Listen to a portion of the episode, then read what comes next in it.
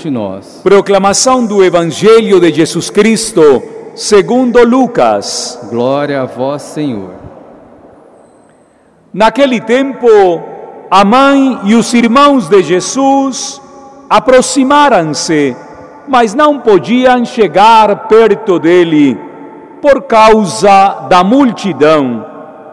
Então anunciaram a Jesus: Tua mãe e teus irmãos estão aí fora e querem te ver. Jesus respondeu: Minha mãe e meus irmãos são aqueles que ouvem a palavra de Deus e a põem em prática.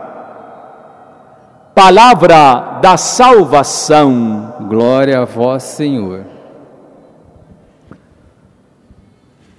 É belíssimo o texto do livro dos Provérbios. A sua sabedoria cai como uma suave chuva em cima de uma terra árida. E este vigésimo primeiro capítulo do livro dos Provérbios vem contrarrestar a atitude de algumas pessoas que nós consideramos verdadeiramente graves no meio da sociedade. O escritor deste texto sapiencial vai se referir àquela pessoa imbecil. Quem é o imbecil na mentalidade sapiencial do texto? É aquele que sempre se coloca sem razão contra a razão. Vamos nos deter somente em três provérbios para ver as características que o imbecil possui e o sábio nunca possuirá. Os projetos do homem aplicado produzem abundância, mas todos os apressados só obtêm indigência. Uma pessoa apressada em fazer as coisas, uma pessoa apressada em falar sem pensar é uma pessoa indigente. Uma pessoa que não utiliza a razão para meditar e refletir aquilo que vai dizer, vai tornar-se imprudente. E por isso muitas vezes nos perguntamos: mas como é possível que tal pessoa diga coisas que não deveria dizer, se apressou a falar, cometeu uma verdadeira imbecilidade.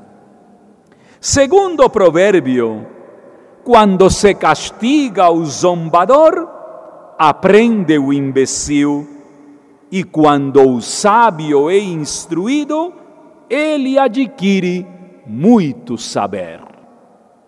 Eu não tenho por que me ofender quando alguém me ensina alguma coisa. Eu não nasci sabendo tudo e hoje, com 50 anos, não tenho a obrigação de saber tudo. As pessoas zombadoras se incomodam das correções. Uma pessoa imbecil não aceita uma correção com diligência e com caridade que é feita pelo outro.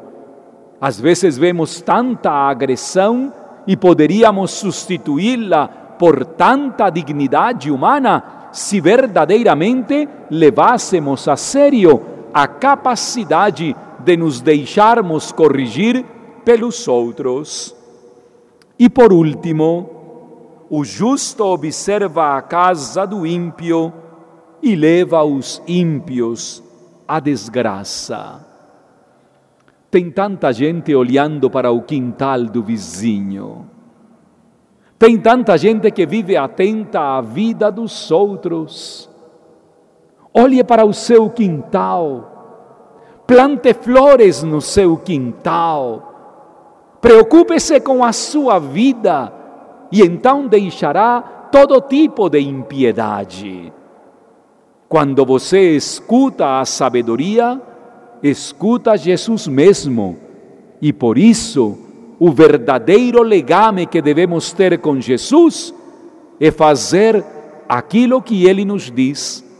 Então seremos membros da sua família. Que assim seja.